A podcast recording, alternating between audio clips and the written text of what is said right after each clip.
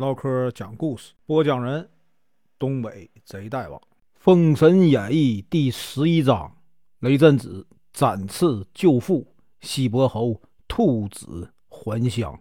声明：本书由网络收集整理制作，仅供预览、交流、学习使用，版权归原作者和出版社所有，请支持订阅、购买正版。如果你喜欢，点个红心，关注我，听后续。姬昌在这个朝歌城中啊，游街夸官，遇到了黄飞虎。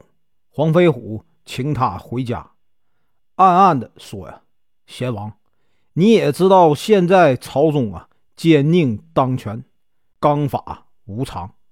纣王的脸说变就变，还是早点离开这个朝歌吧，免得纣王反悔，夜长梦多。”姬昌顿悟。点头称是，又呢连忙拜谢。黄飞虎扶着他说：“呀，我这儿有过五关的铜符，你呢换件衣服，拿着这个铜符啊，我送你从这个西门出去。”纣王听说这个姬昌啊逃走了，非常生气，便派殷破败和雷开带着三千飞骑，火速的追赶捉拿这个姬昌。姬昌呢？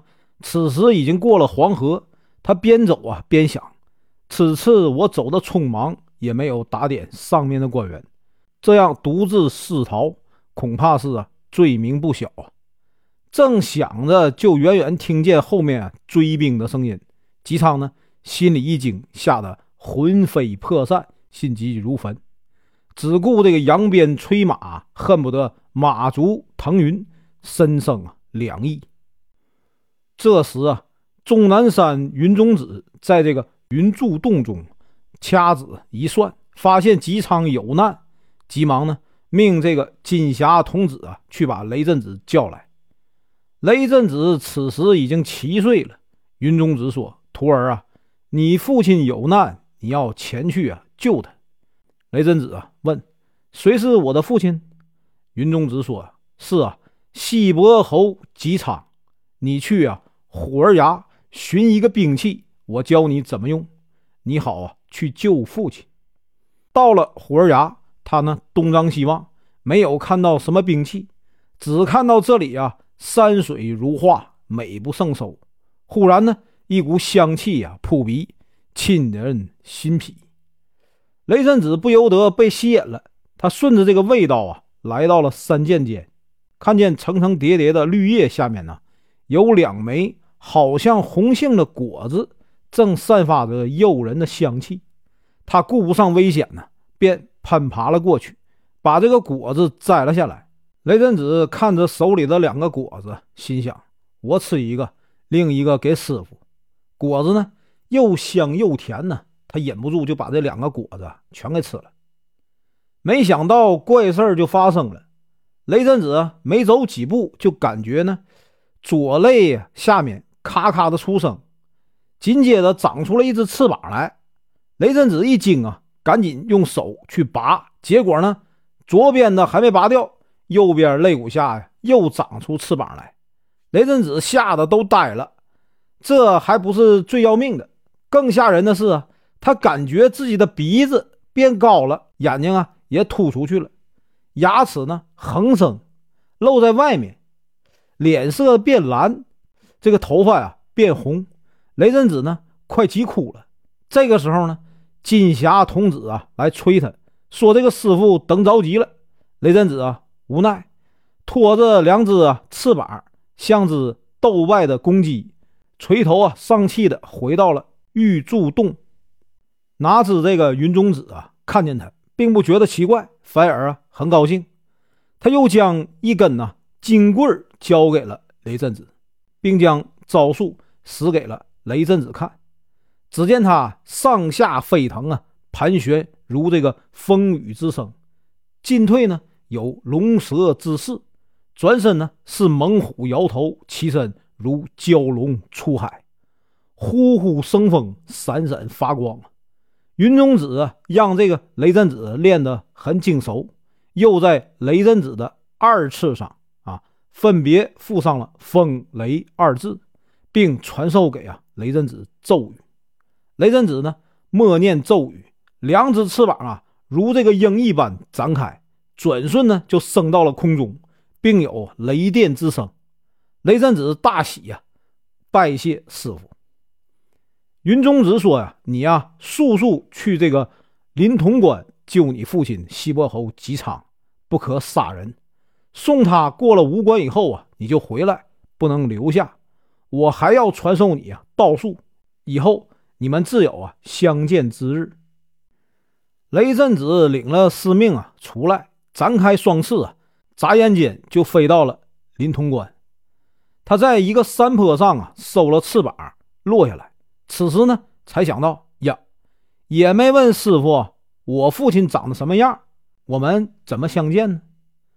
正思量着，远远看见一个人呢，戴着斗笠，骑着马飞奔而来。雷震子大喊。山下的可是西伯侯吉老爷，吉昌呢？听见了声音，抬头却没有看见人，以为自己啊听错了，没有理会。原来雷震子穿的是绿色衣服，自己的脸呢也是蓝色，与这个山色啊树影融为一体。吉昌呢没有发现，雷震子啊接着又问了一遍。吉昌呢再次抬头看，这一次啊离得更近了。他猛然看见一个人呢，长得青面獠牙，眼如铜铃，顿时吓得差点背过气去，只好啊硬着头皮答应了。雷震子一听啊，连忙倒身下拜，口称：“父王，孩儿来迟了一步啊，请恕孩儿不孝之罪啊。”吉昌更是丈二和尚啊，摸不着头脑。雷震子呢，将自己的名字如何变成这个样子等事一一讲了一遍。吉昌大喜，忙的抱住了他，说：“呀，我儿啊，原来你是雷震子啊，太好了。不过你不可伤害他们啊。”雷震子呢答道：“父王啊，放心，我师傅呢也曾这样吩咐，孩儿只是救父王过这个无关。”这个时候呢，追兵已经啊呼啸而来，顿时啊尘土飞扬啊。雷震子让父亲留在原地，他则展开了双翼啊。飞到了追兵面前，落下，大喊一声：“不要来！”燕破败、雷开以及众兵啊，见这人蓝脸红发、巨口獠牙，吓得浑身直抖啊！燕破败仗着胆子问：“你是何人？”雷震子说：“呀，我是西伯侯姬昌的第一百个儿子，名叫雷震子。我父亲乃是忠义之臣，无端被囚七年，今日放了，为何又追呀？”我师傅嘱咐我不要为难你们，你们还是快回去吧。殷破败见他原来只是个小孩子，便呢不放在眼里，说呀：“你不要说大话，我们是奉旨办事，岂能轻易罢休啊？”说完呢，就纵马舞刀迎了上来。雷震子用这个金棍呢，把这个刀架住了，说：“你要和我一比高低呀？先看看我这金棍的威力。”只见雷震子啊，展翅飞入空中，落在对面的山上，冲着山尖打了一棍。只听“轰”的一声啊，山顶塌下去一半多。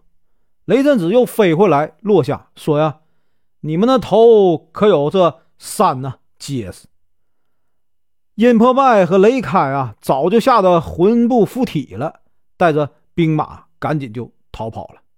雷震子飞回了吉昌身边，说：“呀，父王，孩儿背你过五关，免得朝廷那边又生事端。”吉昌下了马，便趴在这个雷震子啊背上。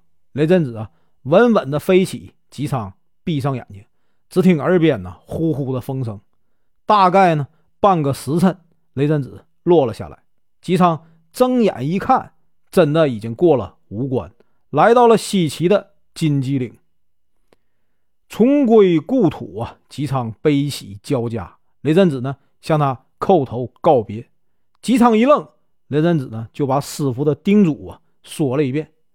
虽说以后啊还能见面，但是两人心中啊仍然万分不舍，互相挥泪啊告别。吉昌的母亲太江听见风声啊，与往日不同，拿这个钱币一算，知道今日啊。正是儿子吉昌归来的大日子。太将呢大喜，忙传令让白官和众子啊出这个西岐去接驾。众人呢无不欢喜，各穿大红吉服啊。百姓也张灯结彩，奔走相告。姬昌呢，远远就看见众人来接，心里非常高兴。登上了车辇呢，一路上欢声笑语啊，鼓乐齐鸣。来到城门口，文王姬昌啊，看见文武百官和九十八子列队迎接，唯独没有长子伯邑考啊。他思儿啊心切，又想到伯邑考所受的酷刑啊。自己还要吃他的肉啊，不禁肝肠寸断，泪流雨下呀！他呀作歌悲哀的唱道：“依考孝兮为父赎罪，古琴音兮驱害忠良，担子肉兮痛伤骨髓，金龟稀土兮团圆母子，独不见依考兮。”碎裂肝肠，姬昌呢？唱完歌，大叫一声：“啊，疼死我了！”一下跌下马来，众人呢吓坏了，连忙将他呀扶起。只见他脸色苍白，表情凄惨。姬昌喝了几口茶汤，忽然呢腹中啊翻滚难受啊，啊呜一口吐出一块肉饼来。那肉饼在地上一滚呢，生出。四足长出两耳，变成了一只啊小兔子。姬昌连吐三口，三块肉呢，变成了三只小兔子，往西呀跑走了。姬昌这时才感觉舒服了点，姬发呢扶着他回宫去了。姬昌吃了好几天的汤药，才把身体啊调理好。这时呢，他与白官见面。跟大家讲了自己七年的遭遇，以及儿子雷震子救自己的神奇之事，又说到纣王做的种种无道之事啊！众人都跟着叹息。大将军呢，南宫适建议带兵去攻打朝歌，姬昌呢不准。他略略的思索了一下，说呀：“现在天子失德，天灾频起，水旱难料。”我打算呢，在西北正南的地方建一座灵台，用来观灾查祥。只是不知这样动工是否会连累百姓。单医生说呀：“主公造这灵台不是为了游玩，乃是为了百姓。百姓呢，何乐而不为呢？若主公呢怕百姓劳力，我们可以给百姓工钱，而且呢，全凭自愿。”愿意出力的就出力，不愿意来的呢也不勉强。主公觉得如何呀？姬昌非常的高兴，点头应允了。本文结束，感谢观看，请听后续。